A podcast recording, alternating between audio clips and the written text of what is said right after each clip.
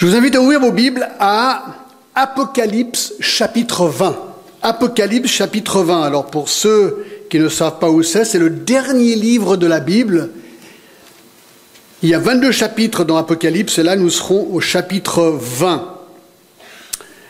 J'ai intitulé mon message ce matin Le royaume qu'on appelle le millénium. Je vais lire les versets 1 à 10 et ensuite euh, je vais vous expliquer la suite. Apocalypse 20 à partir du verset 1. Puis je vis descendre du ciel un ange qui avait la clé de l'abîme et une grande chaîne dans sa main. Il saisit le dragon, le serpent ancien, qui est le diable et Satan, et il le lia pendant mille ans. Il le jeta dans l'abîme, ferma et scella l'entrée au-dessus de lui, afin qu'il ne séduise plus les nations jusqu'à ce que les mille ans soient accomplis. Après cela, il faut qu'il soit délié pour un peu de temps. Et je vis des trônes, et à ceux qui s'y assirent fut donné le pouvoir de juger. Et je vis les âmes de ceux qui avaient été décapités à cause du témoignage de Jésus et à cause de la parole de Dieu, et de ceux qui n'avaient pas adoré la bête ni son image, et qui n'avaient pas reçu la marque sur leur front et sur leurs mains. Ils revinrent à la vie et ils régnèrent avec Christ pendant mille ans. Les autres morts ne revinrent point à la vie jusqu'à ce que les mille ans soient accomplis. C'est la première résurrection. Heureux et saints ceux qui ont part à la première résurrection. La seconde mort n'a point de pouvoir sur eux, mais ils seront sacrificateurs de Dieu et de Christ, et ils régneront avec lui pendant mille ans. Quand les mille ans seront accomplis, Satan sera relâché de sa prison et il sortira pour séduire les nations qui sont aux quatre coins de la terre, Gog et Magog, afin de les rassembler pour la guerre. Leur nombre est comme le sable de la mer. Ils montèrent à la surface de la terre et ils investirent le camp des saints et la ville bien-aimée, mais un feu descendit du ciel et les dévora. Et le diable, qui les séduisait, fut jeté dans l'étang de feu et de soufre, où sont la bête et le faux prophète. Ils seront tourmentés jour et nuit au siècle des siècles. Waouh Hier soir, on a regardé les nouvelles, les infos. Et je vous avoue, qu'après avoir écouté les infos hier soir, mon cœur était vraiment troublé. Massacre en Tunisie, 38 morts. Décapitation à Lyon, à une heure et demie d'ici. Acte terroriste. Bombe en Koweït, apparemment quelque chose comme 25 morts. Vendredi, la Cour suprême américaine a voté la légalisation du mariage homosexuel aux États-Unis, dans mon pays d'origine. Donc aujourd'hui, c'est totalement légal d'être marié en tant qu'homosexuel comme il est en tant que couple hétérosexuel. Et tout ça, c'est un week-end. On a quand même l'impression que le monde va mal. Et moi, j'ai écouté ça hier soir, on était avec euh, ma femme et notre fille, et j'avoue, j'avais le cœur troublé. Et alors, on a discuté des nouvelles après ça, puis ensuite, on a commencé à repenser à la parole de Dieu, à repenser à, ce que Dieu dit, à, ce que Dieu fait, et au fait que Dieu contrôle les événements de la vie, et, et que nous connaissons déjà la fin de l'histoire. Amen. Nous connaissons la fin de l'histoire déjà. Jésus a dit dans Jean 14, 1, que votre cœur ne soit pas troublé. Je suis allé préparer une place pour vous. Nous connaissons la fin de l'histoire. Et c'est ce qu'on veut voir aujourd'hui. On arrive à la fin de l'histoire. Et ça, c'est trop génial. D'accord? Alors, je révise. Je suis un fanatique de la révision, comme vous le savez, pour tout mettre dans le contexte. Si vous êtes ici euh, ce matin, nouveau, c'est une sixième partie d'une série que je suis en train de donner sur la fin du monde selon Jésus, et tout ça inspiré de Marc chapitre 13 où nous avons démarré notre série. Et nous traçons la manière chronologique des événements qui vont mener à la fin du monde, comme il est décrit dans la Bible. La première partie, on a vu ce que Jésus appelle les commencements des douleurs. Deuxième partie, nous avons examiné ce que la Bible dit sur l'Antichrist. La troisième partie, nous avons examiné la grande tribulation. Quatrième partie, nous avons examiné l'enlèvement de l'Église. Et la cinquième partie, nous avons examiné ce que la Bible dit sur la bataille d'Armageddon et le retour de Jésus-Christ. Et la sixième partie aujourd'hui, c'est la suite. Je l'ai intitulé Le royaume qu'on appelle le millénium. Alors c'est vrai qu'une lecture chronologique du livre de l'Apocalypse révèle que, et ça on l'a vu, Jésus va revenir, donc c'est ce qu'on appelle son avènement, son deuxième retour. Il y aura ensuite la bataille d'Armageddon, dans la vallée d'Armageddon en Israël. Si vous venez en octobre avec nous, vous verrez, on sera là dans cette vallée. L'antichrist et le faux prophète seront condamnés et jetés dans l'étang de feu. Et c'est à ce moment-là, chapitre 20, verset 1, qu'il y aura ce nouveau royaume qu'on appelle le millénium qui va être instauré. C'est la suite chronologique. Alors avant de rentrer dans la description et la nature de ce royaume, j'aimerais brièvement dire un mot sur les différents points de vue qui existent sur ce sujet. En effet, les chrétiens sont divisés. J'aime pas le mot divisé, mais ils ont des opinions différentes sur la nature du millénium. Alors, je vais faire vite, d'accord? Globalement, il y a deux écoles. Il y a ce qu'on appelle les prémillénaristes et ce qu'on appelle les amillénaristes. C'est important que vous le sachiez, d'accord? Comme ça, ce sera clair. Il y a une troisième école qui s'appelle le post-millénarisme, mais il est beaucoup moins répandu que les deux autres. Donc on va se pencher plutôt sur les deux autres. Alors tout le débat, quand vous entendez ce terme pré-millénariste ou amillénariste, se situe autour du chapitre que nous allons examiner ce matin, qui décrit une période de mille ans. Six fois le mot mille ans apparaît dans ce texte. La question est celle-ci. Cette période de mille ans doit-elle être prise littéralement ou symboliquement? Voilà la question. Les prémillénaristes prennent Apocalypse 20 littéralement et chronologiquement et affirment que Christ reviendra avant le millénium. Donc ils sont prémillénaristes. Selon cette optique, l'âge présent terminera avec la période de la grande tribulation qui durera sept ans, on l'a déjà vu, le retour de Christ. À quel moment Jésus établira son royaume sur terre pendant mille ans, littéralement, ayant lié Satan pour cette période. À la fin de cette période de mille ans, Satan sera relâché de l'abîme. Il va réunir les non-croyants existants sur terre après six mille ans et fera la guerre à Christ, mais ils seront vaincus. Et après ce jugement final, les croyants et les non-croyants recevront leurs demeures éternelles respectives, soit le ciel, soit l'enfer.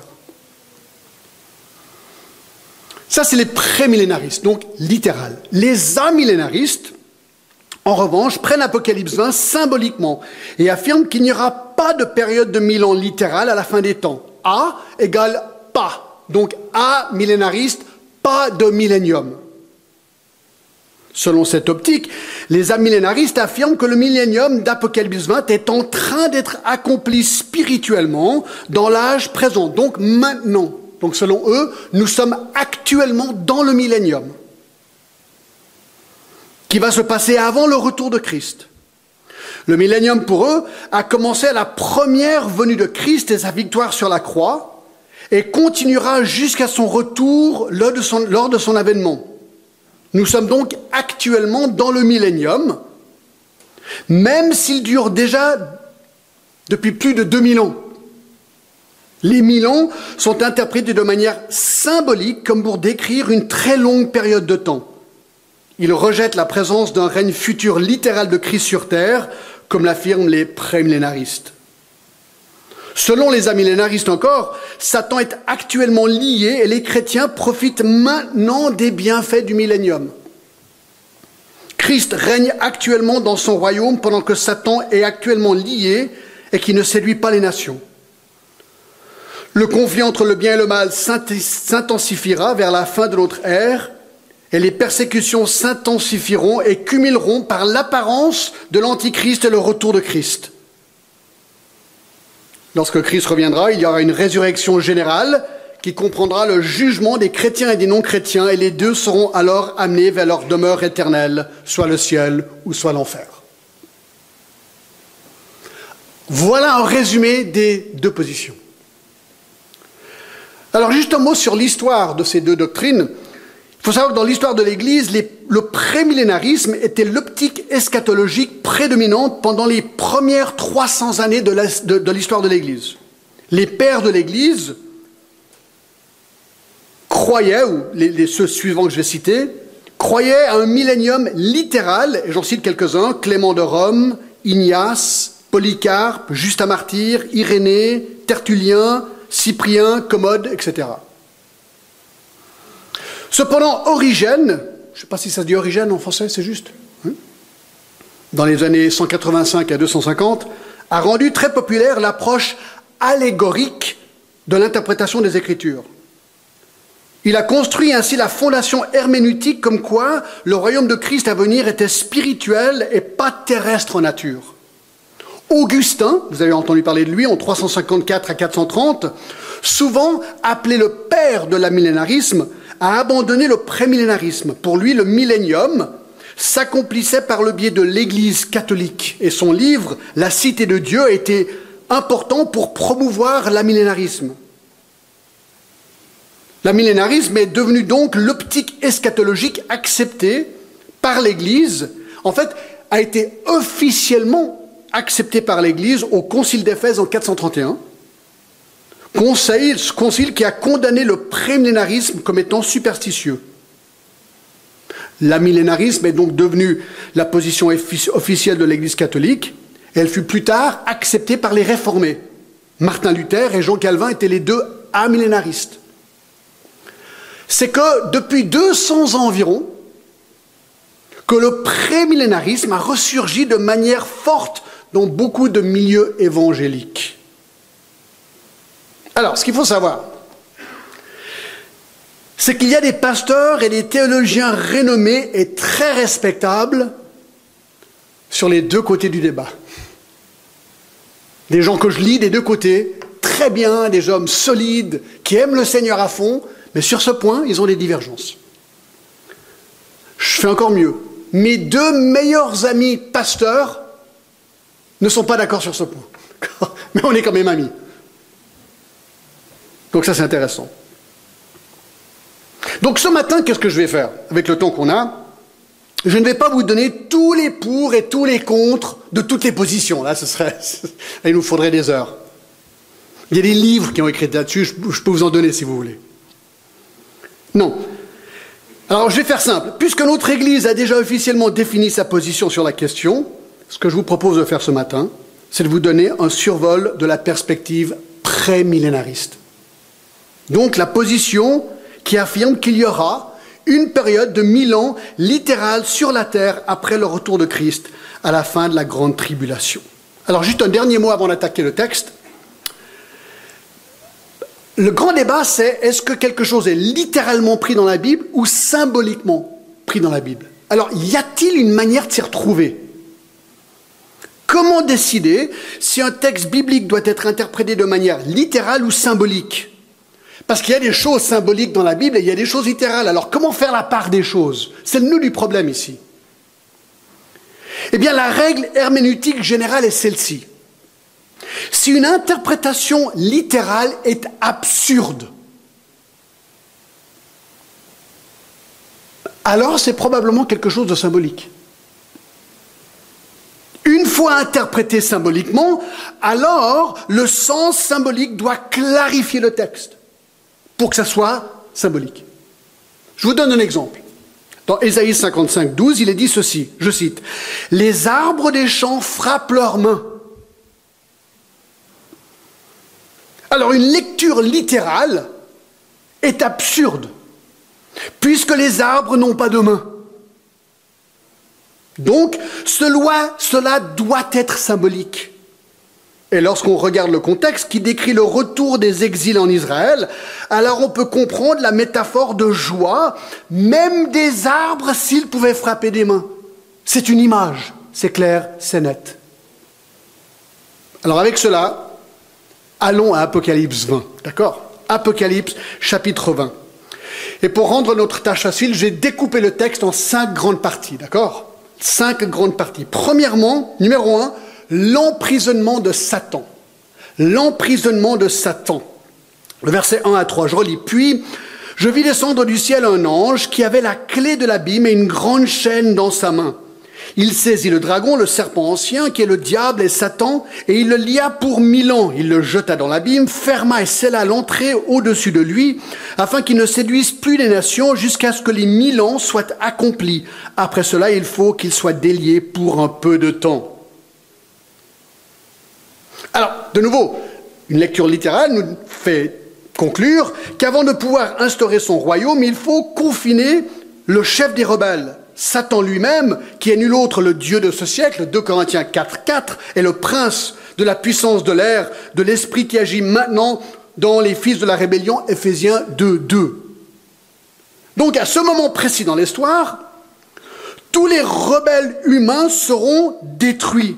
On l'a vu, ils auront été détruits Armageddon, le jugement de Dieu, ceux qui auront survécu les jugements de Dieu lors de la grande tribulation auraient été exécutés lors de cette bataille d'Armageddon, 19, 11 à 21. L'Antichrist et le faux prophète sont déjà dans le lac de feu, chapitre 19, verset 2. Un réveil sans précédent du peuple juif en Israël aura lieu où, selon Romains 11, 12, ils se convertiront tous, et Romains 11, 26, tout Israël sera sauvé. Et donc tout ce qui reste à faire maintenant, c'est de lier Satan et ses démons pour que le roi des rois puisse régner sans opposition d'ennemis spirituels. Alors regardez le verset 1. Très intéressant, les premiers mots. Puis je vis descendre du ciel. Alors cette petite phrase, puis je vis, est très importante, mes amis. Parce qu'elle suggère une progression chronologique de ce qui vient de précéder. Ben oui, juste avant, verset 20, la bête fut prise et avec elle le faux prophète. Et ils ont été, à la fin du verset 20, mis dans l'étang de feu et de soufre, et les autres furent tués par l'épée qui sortait de la bouche de celui qui était assis sur le cheval, donc Christ, et tous les oiseaux se rassasièrent de leur chair. Puis je vis. Chronologiquement, ça suit. La logique de l'histoire d'Apocalypse suggère qu'après la bataille d'Armageddon et le retour de Jésus sur terre, qu'il établisse un royaume sur terre qui sera suivi de la nouvelle terre et des nouveaux cieux. Donc les trois premiers mots du verset 1 semblent confirmer cette thèse chronologique, que le chapitre 20 suit le chapitre 19. Alors il est dit, puis je vis descendre du ciel un ange. Alors, qui est cet ange Nous ne connaissons pas son identité. Il est possible qu'il soit Michael l'archange. Pourquoi? Parce que dans le chapitre 12 et le verset 7, il est dit, et il y eut guerre dans le ciel, Michel et ses anges combattirent contre le dragon. Et le dragon et ses anges combattirent. Donc le dragon, c'est Satan avec ses démons. Il y avait une guerre et une guerre. Et là, le nom de l'ange est donné Michel. Donc c'est pas impossible que cet ange-là soit en fait Michel ou Michael. Et sa mission est claire, de lier Satan pendant mille ans. Donc il descend du ciel de là où il réside, verset 1. Et il avait les clés de l'abîme et une grande chaîne dans sa main. Alors le mot abîme apparaît sept fois dans l'Apocalypse. Il décrit l'endroit d'emprisonnement temporaire pour les démons. Alors notez bien, l'abîme, le mot ici n'est pas la demeure éternelle de Satan et des démons. Pourquoi? Parce que c'est clair, Jésus dit dans Matthieu 25 et le verset 41, il nous décrit l'endroit réservé pour eux. Il dira à eux, allez, retirez-vous de moi, allez dans le feu éternel qui a été préparé pour le diable et pour les anges. Le feu éternel, ça on le verra plus tard, a été créé pour Satan et les anges, ou ses démons. Ici, c'est l'abîme, c'est pas le même endroit. Alors de quel endroit s'agit-il? Jude 6 nous dit ceci, il est réservé pour le jugement du grand jour, enchaîné éternellement par les ténèbres, les anges qui n'ont pas gardé leur dignité, mais qui ont abandonné leur demeure. Il y a un endroit où les anges déchus sont en attente d'aller dans le feu éternel. Et cet endroit s'appelle l'abîme. Dans Jude 6 et dans 1 Pierre 3, 19 à 20, vous vous rappelez dans Genèse 6, lorsque des anges ont cohabité avec des femmes et ils ont créé une race de géants, eh bien ces anges-là, ces démons ont été condamnés à l'abîme et ils sont là. Mais tous ces démons, avec Satan, seront ultérieurement jetés dans le feu éternel. Ça, on le verra à la fin. Donc, je vis descendre du ciel un ange qui avait la clé de l'abîme et une grande chaîne dans la main. Alors bien sûr, la clé se pose, est-ce que cette clé est littérale ou symbolique? Je savais que vous alliez poser la question, parce que je l'ai posée. Et tout le monde se la pose. Alors je ne peux pas être affirmatif. Je pense que c'est une métaphore. C'est un symbole, c'est ce que je crois. Alors vous allez dire, ah, mais alors pourquoi est-ce que tu prends l'ange symboliquement et pas les mille ans? J'y viens, un truc à la fois, d'accord? Cette clé, ce qui est sûr, représente l'autorité de l'ange sur l'abîme, ça c'est évident. Il a le pouvoir d'ouvrir et de fermer l'abîme. Donc il a un pouvoir. Donc il a une clé, et ensuite il a une grande chaîne dans ses mains. Pareil avec la chaîne. De nouveau, est-ce que c'est une chaîne littérale ou une chaîne symbolique? J'en sais rien, mais c'est pas impossible qu'elle soit symbolique, qui montre le pouvoir de l'ange de subjuguer Satan. Je continue. Donc verset 1, puis je vis descendre du ciel un ange qui avait la clé de l'abîme et une grande chaîne dans sa main. Il saisit le dragon, verset 2, le serpent ancien qui est le diable et Satan, et il le lia pour mille ans. Alors le titre dragon est donné douze fois dans l'Apocalypse pour désigner Satan, décrit sa férocité, sa nature bestiale et cruelle. Le titre serpent ancien, c'est un titre qui réfère bien sûr au fait que Satan s'est déguisé en tant que serpent pour tenter Ève et Adam dans le jardin d'Éden. Le diable, diabolos veut dire calomniateur, il n'y a rien de bon en Satan. Satan veut dire adversaire, on retrouve ce terme 53 fois dans la Bible.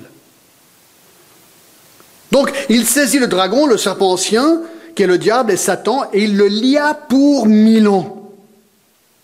La durée de temps pour laquelle Satan est lié dans l'abîme est mille ans. C'est la première référence sur six qui donne mille ans comme la durée de temps. Alors les amillénaristes prennent le chiffre symboliquement et affirment que Satan est lié actuellement, maintenant, depuis la première venue de Jésus et que nous sommes actuellement dans le millénium, même si celui dure déjà depuis 2000 ans. Les prémillénaristes contestent le fait que Satan est lié actuellement. Au contraire, on a l'impression que Satan se déchaîne actuellement sur la terre de multiples manières et qu'il n'est pas maintenant lié. Mais j'aimerais me pencher sur la question des mille ans parce qu'elle est importante. Y a-t-il une raison exégétique, donc grammaticale si vous voulez, une raison valable pour prendre les mille ans symboliquement Ça c'est la question.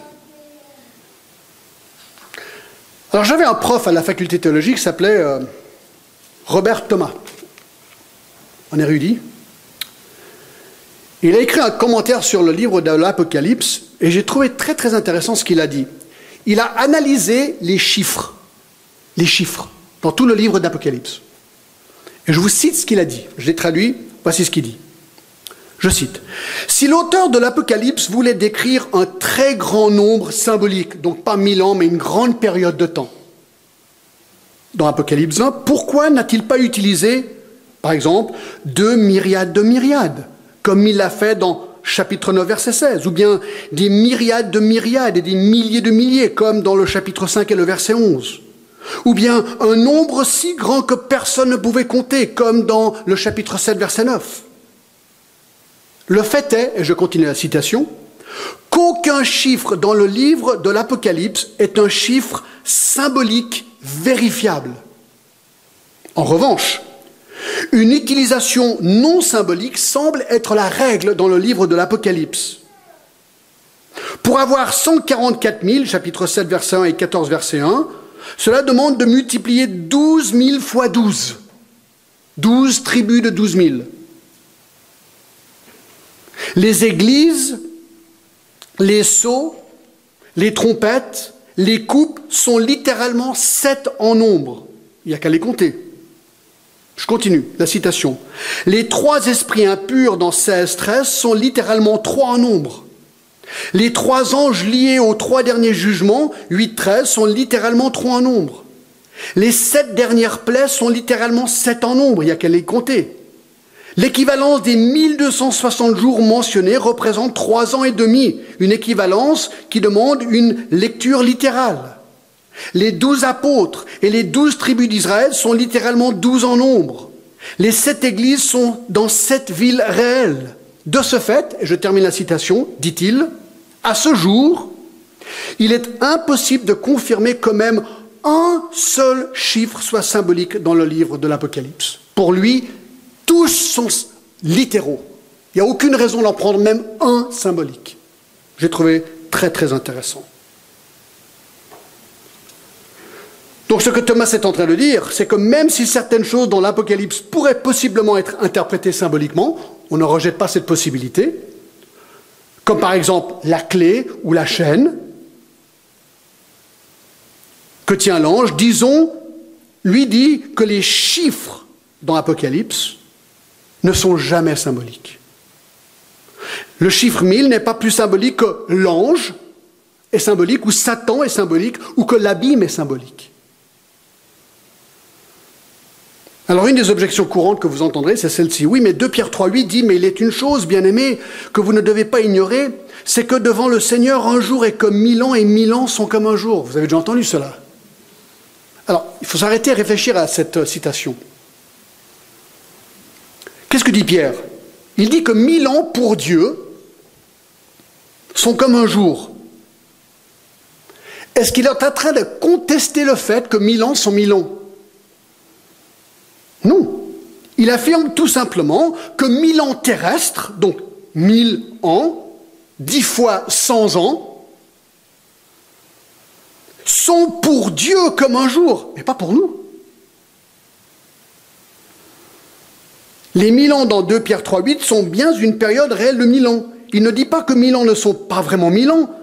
Ce que la perspective de Dieu il dit que, euh, euh, comparé à la perspective de Dieu de l'éternité, mille ans, pour nous, paraissent une très grande et une longue période de temps. Pour lui, c'est comme un jour. C'est rien comparé à l'éternité. Mais il ne conteste pas le fait que mille ans soit mille ans. Conclusion. Il n'y a aucune bonne raison de ne pas prendre le chiffre mille littéralement. Il est douteux que l'auteur aurait mentionné le nombre six fois de suite s'il avait voulu communiquer un chiffre symbolique. Et les premiers lecteurs, moi je me suis posé cette question, les premiers lecteurs d'Apocalypse, en lisant ça, qu'est-ce qu'ils se seraient dit? Symbolique. je pense qu'une lecture sommaire te fait penser, ben, c'est la suite, il n'y a aucune raison de prendre un Milan symbolique. Donc,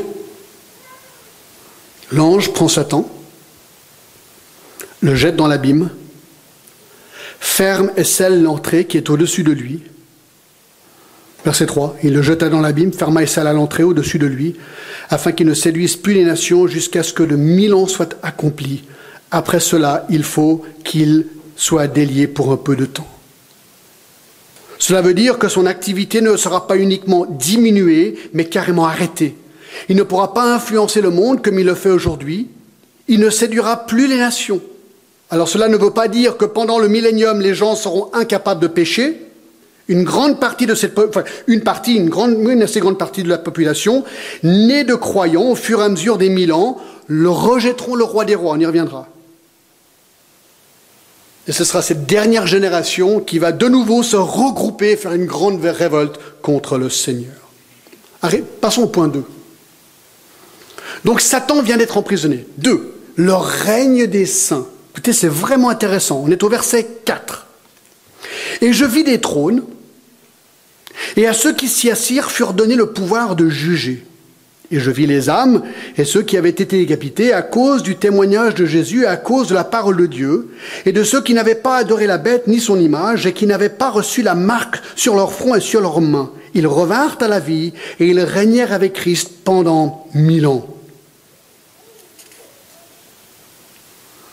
Alors avec l'Antichrist et le faux prophète, Satan et les démons et les pécheurs du monde absents, le royaume de Milan commence et est doté de justice et de paix.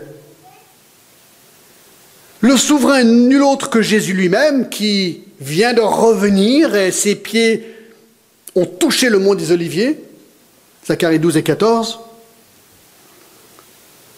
Luc 1,32 avait prophétisé qu'il régnerait sur le trône de David. Eh bien, ce jour-là, la prophétie s'accomplit littéralement. Jésus va régner de Jérusalem. Mais notez qu'il ne sera pas le seul à régner. C'est ça qui est assez intéressant. Verset 4, regardez. Et je vis des trônes. Il y a des trônes au pluriel. Et à ceux qui s'y assirent furent donnés le pouvoir de juger.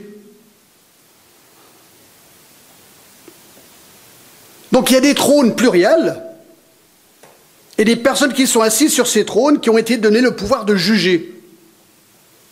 Donc, ce sont des saints, des chrétiens, qui apparemment sont ressuscités et règnent avec Christ sur son trône. Mais qui sont ces saints exactement? Bah, Regardez. Alors, il y a je ne vais pas aller dans le détail. Dans, Daniel 7, 24 à 27, il y a les saints, donc ceux qui sont morts, ayant cru au Messie à venir, ils seront là.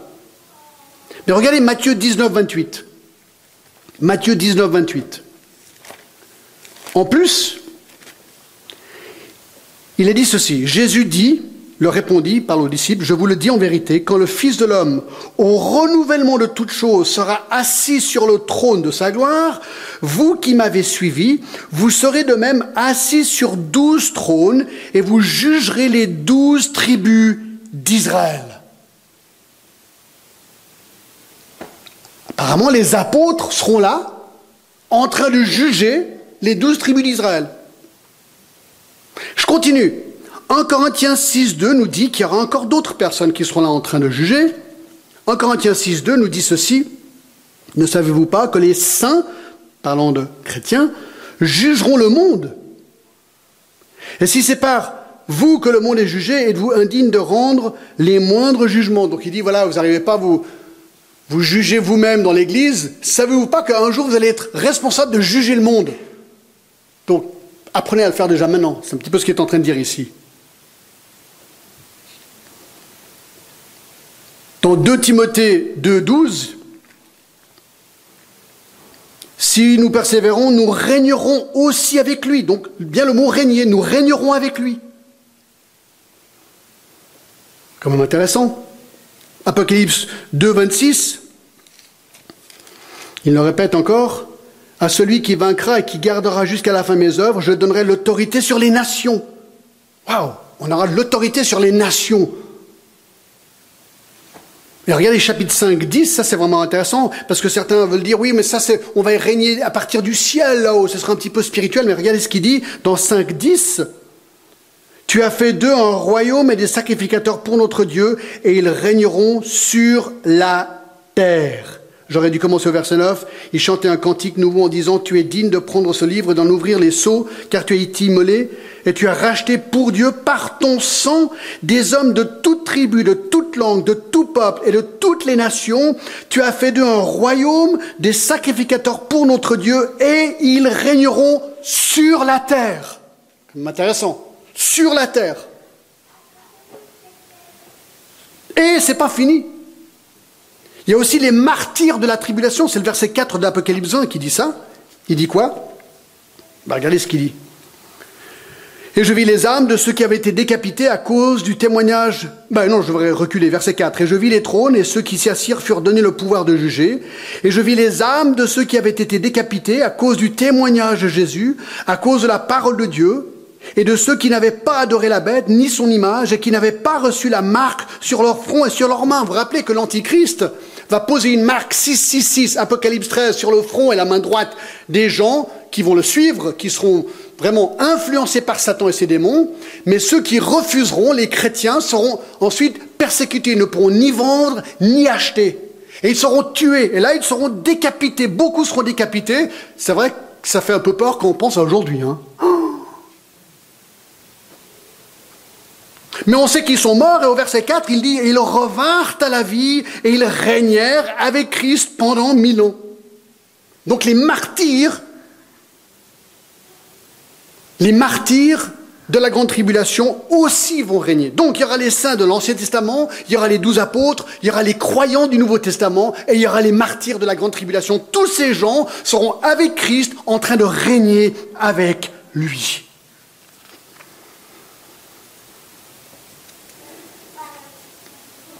Alors la question se pose, mais pourquoi, si c'est un royaume presque parfait, est-ce qu'il y a besoin de régner? D'habitude, on règne quand il y a des problèmes. Ah, bonne question. C'est parce que c'est un royaume presque parfait. Voyez-vous, la joie du millénium, sera tempérée par quand même une dose limitée de péché.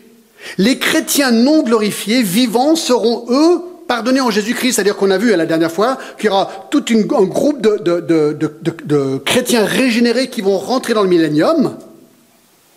Donc, ces premiers habitants seront des chrétiens régénérés, mais ils seront quand même susceptibles au péché. Et ces enfants, euh, ces, chrétiens vont avoir des enfants. Et comme les enfants aujourd'hui, eux aussi vont devoir recevoir Christ comme Sauveur et Seigneur. Beaucoup le feront, certains ne le feront pas.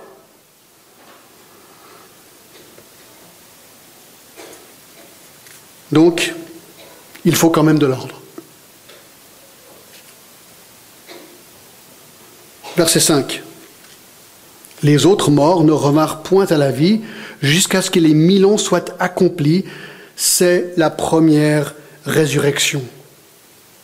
Bah, puisque tous les croyants sont déjà ressuscités pour régner avec Christ, la référence aux autres morts ne peut que se référer qu'aux non-croyants. Ce sont les non-croyants de tous les temps qui sont morts et là qui sont ressuscités, mais quand? Quand? C'est ce qu'il dit. Les autres morts ne revinrent point la vie jusqu'à que les mille ans soient accomplis. À la fin des mille ans. Ils seront ressuscités, donc tous les non-croyants, à la fin des mille ans, pour être jugés et condamnés au grand trône blanc, puis jetés dans le feu de la gêne. Ça, on le regardera dimanche prochain. Le grand trône blanc, le feu de la gêne et le ciel. Dimanche prochain. Alors lorsque Jean dit ici que c'est la première résurrection, il se réfère aux chrétiens mentionnés dans le verset juste avant, qui sont eux ressuscités en début du millénium pour régner avec Christ pendant le millénium.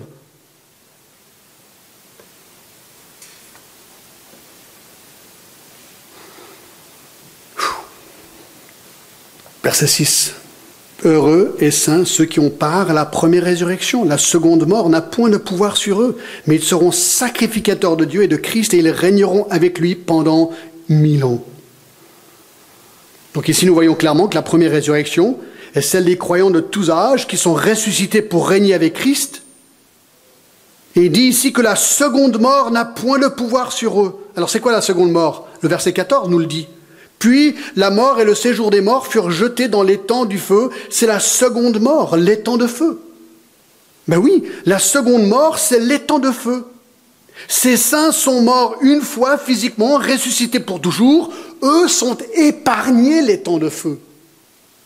Mais la seconde mort n'a point de pouvoir sur eux, mais ils seront sacrificateurs de Dieu et de Christ, et ils régneront avec lui pendant mille ans. Waouh Les chrétiens ressuscités que nous serons, nous vivrons dans le royaume avec nos corps ressuscités, nous servirons Christ comme des sacrificateurs en adorant et en menant d'autres à le connaître. Nous pointerons tous vers Christ pendant mille ans.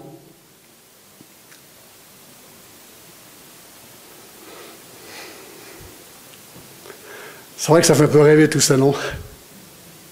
Mais c'est réellement intéressant. Écoutez, je dis toujours aux gens, hein, je vous l'ai dit je ne sais pas combien de fois, c'est le best-seller de tous les temps. D'accord?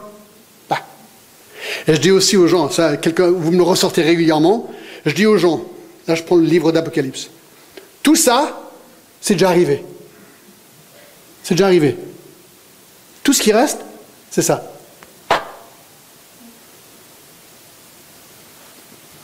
Moi, je parie que ça va arriver.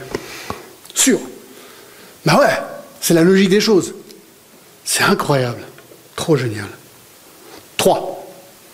Trois. La vie quotidienne dans le millénium. Alors là, j'ai pas du tout le temps de vous donner tous les versets, de vous prouver que les versets que je vais vous donner maintenant sont tous liés au millénium. C'est pas possible, mais vous pouvez reprendre le livre Le Retour de Jésus-Christ par René Pache. Là, il vous donnera les versets. Alors bien sûr, ces versets sont toujours interprétés de deux manières. Les aminaristes et les préminaristes ont des idées différentes. Les aminaristes prennent souvent une perspective symbolique et les préminaristes souvent plus une perspective littéraliste. D'accord? Alors moi, je vous donne la perspective préminariste sur la vie quotidienne dans le millénium. Comment ça va être? Premièrement, les conditions physiques pendant le millénium. Durant le millénium, donc 6000 ans littéral sur Terre, les structures normales de la société existeront encore. Les gens mangeront, dormiront, gagneront leur vie, ils se marieront, ils auront des enfants, ils mourront, bien que leurs vies seront plus longues, on le verra. Il y aura des villes, des fermes, des écoles, des industries, des magasins, des smartphones. Bon, je pense que si c'est dans quelques années encore, ça aura évolué. Je ne sais pas comment ils vont faire pour évoluer le smartphone, mais il va évoluer encore. Des industries, des magasins. Il y aura Internet, des GPS, des moyens de transport encore, des avions, des trains, des voitures, même des centrales nucléaires, sauf en Allemagne, parce qu'apparemment ils les ont abolies là-bas. La grande différence, ce sera la capacité d'avoir des relations profondes et spirituelles avec Dieu et avec les uns les autres. Par exemple, hein, c'est de nouveau des, versets que je, que je vous lance comme ça. Zacharie 14, 20. Zacharie 14, 20 dit En ce jour-là, il sera écrit sur les clochettes des chevaux Sainteté à l'éternel. Alors voilà, ça c'est un très bon exemple. Alors, une lecture littérale veut dire qu'à un moment donné, sur les chevaux, ils auront euh, sur leurs clochettes Sainteté à l'éternel. Donc ce sera répandu de manière très, très répandue. Alors on se pose la question, est-ce que c'est déjà arrivé ça? Non. Donc c'est futur? Oui. Ok, tout le monde est d'accord c'est futur. Alors est-ce que c'est littéral? Prémillénaristes disent oui, millénium. Amillénaristes disent non, non, non, non, ça doit être symbolique, probablement en train de décrire le ciel ou quelque chose. Alors nous, on prend ça littéralement, on dit, bah voilà, à un moment donné, il y aura, le nom du Seigneur sera tellement répandu que même sur les clochettes des chevaux, il y aura écrit sainteté à l'Éternel. Quelles seront les, conditions politiques pendant le millénium? Zacharie 8, 8 et Ézéchiel 40, 10 nous impliquent que Jésus habitera, le Seigneur habitera à Jérusalem, en Israël. Ézéchiel 41 nous parle d'Israël. Il régnera comme un roi, psaume 2 1, 9. Ça c'est très intéressant. Dans Ésaïe 4 et le verset 2, de nouveau des textes que nous pensons se réfèrent à cette période plus tard, 2 à 6, sa gloire sera manifestée par une colonne de feu la nuit et une colonne de fumée la journée. Ésaïe 4, 2 à 6 dit ceci, En ce temps-là, le germe de l'Éternel, Christ, aura de la magnificence et de la gloire, et le fruit du pays aura de l'éclat et de la beauté pour les réchappés d'Israël. Et le reste de Sion, le reste de Jérusalem seront appelés saints. Quiconque à Jérusalem sera inscrit parmi les vivants. Après que le Seigneur aura lavé les ordures des filles de Sion. Alors c'est pas ce que je cherchais, attendez voir. Ah oui, je continue l'Éternel établira sur toute l'étendue de la montagne de Sion, donc Jérusalem, et sur les lieux d'assemblée, une nuée fumante pendant le jour et un feu de flamme éclatante pendant la nuit, car tout ce qui est glorieux sera mis à couvert. Et il y aura un abri pour donner de l'ombre contre la chaleur du jour, pour servir de refuge, d'asile contre l'orage de la pluie. Alors la question, est-ce qu'on a déjà vu ça? Non, on n'a jamais vu Jérusalem avec cette colonne ou ces deux colonnes. Donc c'est dans l'avenir, à un moment donné, Question littérale ou pas littérale Nous, on dit littérale. Quelles seront les conditions sociales pendant le millénium? Jérémie 23, 5 nous dit que la justice sera quasi parfaite. Voici, les jours viennent, dit l'Éternel, où je susciterai David un germe juste. Il régnera en roi et prospérera. Il pratiquera la justice et l'équité dans le pays. Ce sera plus comme aujourd'hui, mes amis, où la justice est bâclée constamment. Non, ce sera une justice juste, parce que c'est le Seigneur lui-même qui la donnera. Physiquement, il sera là.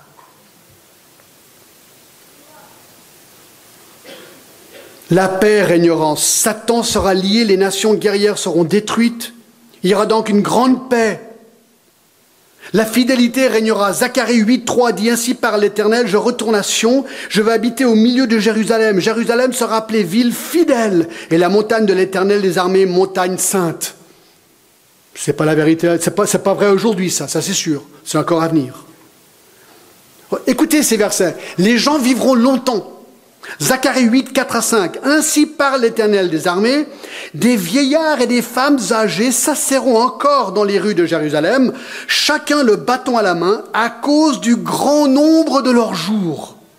Ensuite, ce matin, je suis encore tombé sur Ésaïe 65, 18. Écoutez, c'est incroyable. Réjouissez-vous plutôt et soyez toujours dans l'allégresse à cause de ce que je vais créer. Je vais créer Jérusalem pour l'allégresse et son peuple pour la joie. Je ferai de Jérusalem mon allégresse et mon peuple ma joie. Et on n'entendra plus le bruit des pleurs et le bruit des cris. Il n'y aura plus ni enfants ni vieillards qui n'accomplissent leur jour, car celui qui mourra à cent ans sera jeune, et le pécheur âgé de cent ans sera maudit. Donc des longues vies. Ça, ce sera les plus jeunes. Les enfants joueront en paix. Zacharie 8, 4. Les rues de la ville seront remplies de jeunes garçons et de jeunes filles jouant dans les rues.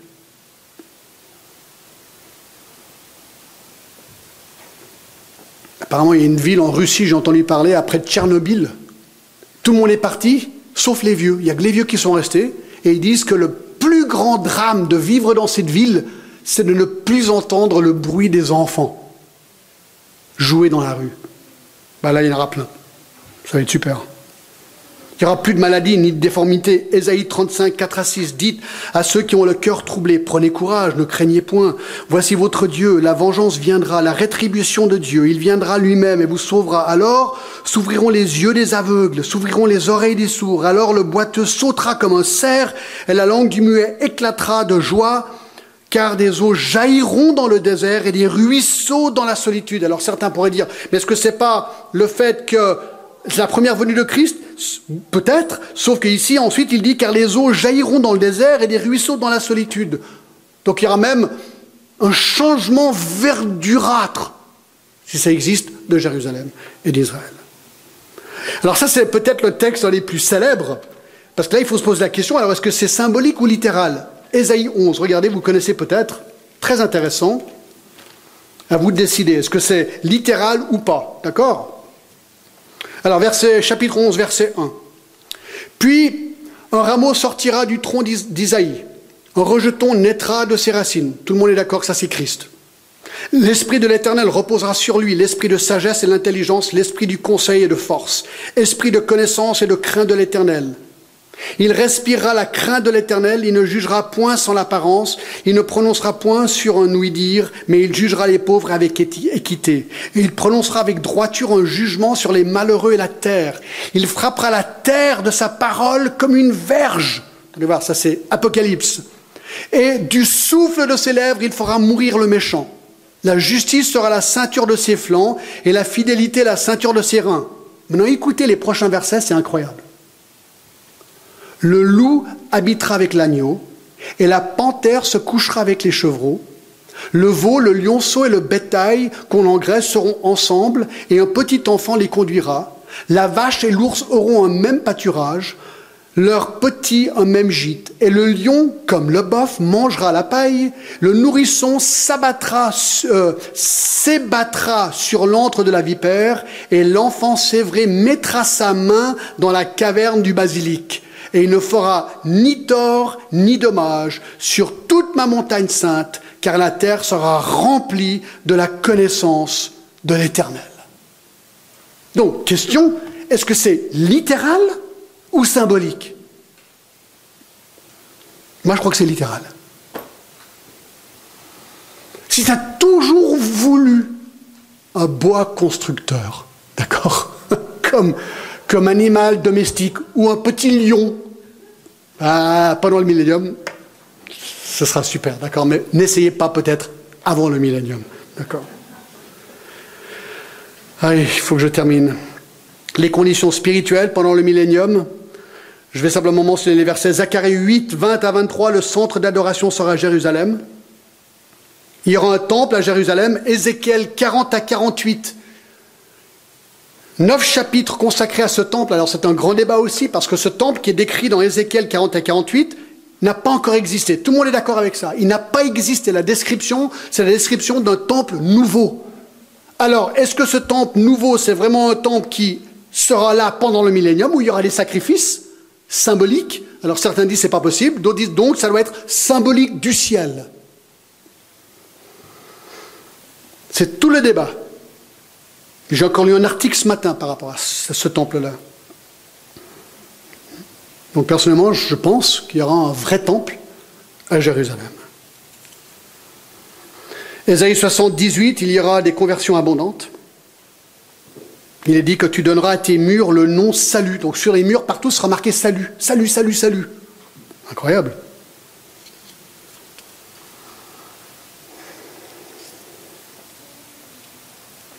Et Ésaïe 11, 9 nous dit que la terre sera remplie de la connaissance de l'Éternel comme le fond de la mer par les eaux qui les couvrent. Ben, c'est vrai que c'est exactement ce qui va se passer. 4. 4. On arrive à la fin, mes amis. Le retour de Satan. Ça, c'est dingue. Regardez, verset 7. Verset 7. Les mille ans seront accomplis. Donc mille ans plus tard, Satan sera relâché de sa prison. Donc Satan aura été emprisonné dans l'abîme pendant mille ans, et là il est relâché. Il pourra ressortir de l'abîme, revenir sur terre et recommencer son œuvre de séduction à l'encontre de Christ. Pour faire quoi? Non, ça va vite. Prochain point, 5. La dernière révolte. La dernière révolte. Verset 8. Il sortira pour séduire les nations qui sont aux quatre coins de la terre, Gog et Magog, afin de les rassembler pour la guerre. Leur nombre est comme le sable de la mer. Ils montèrent à la surface de la terre et ils investirent le camp des saints et la ville bien-aimée, mais un feu descendit du ciel et les dévora. Donc, comme j'ai expliqué, les seules personnes qui rentreront dans le millénium sont les chrétiens qui se sont convertis pendant la grande tribulation et qui n'ont pas été tués par l'Antichrist. Ils seront dans leur corps naturel, ils se marieront, ils auront des enfants, comme nous aujourd'hui. Les premiers habitants seront donc nés de nouveau, mais ils auront encore des natures pécheresses humaines, et comme c'est le cas aujourd'hui, les parents vont transmettre leur nature pécheresse à leurs enfants, et ainsi de suite pendant 20 à 25 générations sur mille ans. Tous les habitants de la terre seront des pécheurs. Ils auront tous besoin du salut en Jésus-Christ, comme aujourd'hui. Beaucoup se convertiront en Christ, mais pas tous. Et cela malgré le règne personnel de Christ sur terre.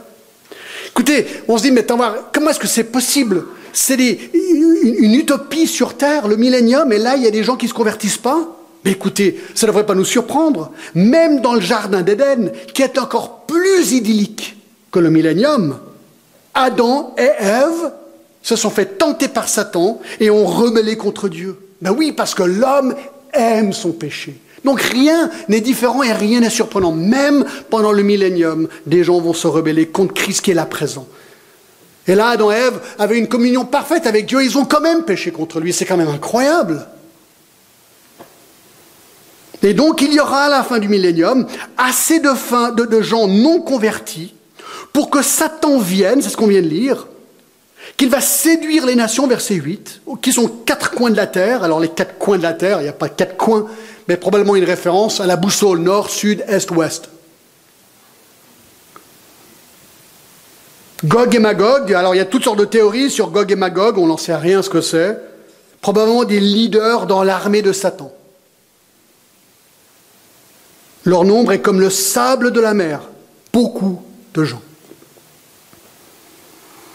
Verset 9, ils montèrent à la surface de la terre, ils investirent le camp des saints et la ville bien-aimée, mais un feu descendit du ciel et les dévora. Cette immense armée, qui nous rappelle beaucoup la bataille d'Armageddon, se dirige vers Jérusalem. C'est logique, Jésus y règne, et nous les saints avec lui. Mais on apprend ici qu'un feu descend du ciel et les dévora. Et donc, nous voyons que cet événement n'est pas le même événement qu'Armageddon, car à Armageddon, le massacre se fait par l'épée dans la bouche de Jésus, 19-15. Ici, c'est un feu. En un instant, l'armée rebelle est entièrement détruite par le feu. Et le jugement aura lieu à partir du verset 11. Et ça, on le verra dimanche prochain. Mais regardez verset 10, et le diable, qui les séduisait, fut jeté dans l'étang de feu et de soufre, où sont la bête et le faux prophète, et ils seront tourmentés jour et nuit au siècle des siècles. C'est ici que le diable, enfin Satan, est lui aussi détruit une fois pour toutes. Il est jeté dans l'étang de feu et de soufre, où sont la bête et le faux prophète. Très intéressant, qui montre chronologie. Il est en train de dire, et on l'envoie Satan et ses anges là où sont déjà l'Antichrist et la bête, donc chronologique. Et ils auront déjà été dans cet endroit de tourment pendant mille ans. Et quelle est la nature de cet endroit? Eh bien, c'est ce qu'on apprend ici. Un endroit de tourment, jour et nuit, au siècle des siècles. Éternel et sans répit. Pour ceux qui pensent que l'enfer est irréel et inexistant, quoi faire avec ces versets? Et la suite est logique. Verset 11, puis je vis un grand trône blanc et celui qui était assis dessus. Et là, il va maintenant juger. Et ça, on le verra dimanche prochain.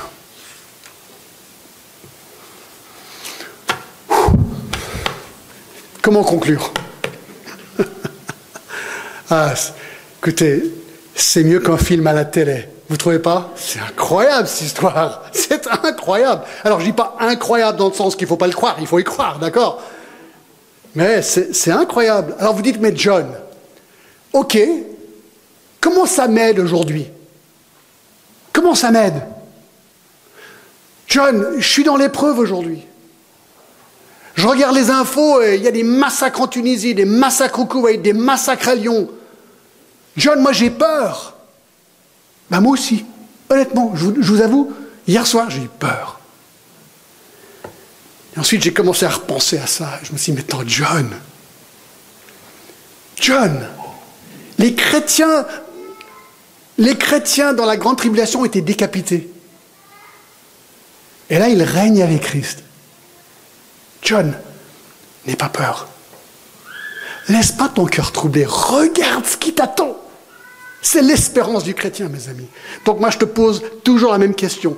Est-ce que tu es certain d'être chrétien? Ben, C'est ça la clé. Si tu n'es pas chrétien, si la bête, l'antichrist arrive, tu vas prendre la marque et tu rendras la marque. Et tu seras pour toujours contre Christ. Mais aujourd'hui, ce n'est pas encore le cas. Tu peux aujourd'hui te repentir et dire oui à Jésus. Et tu seras assuré toutes ces choses.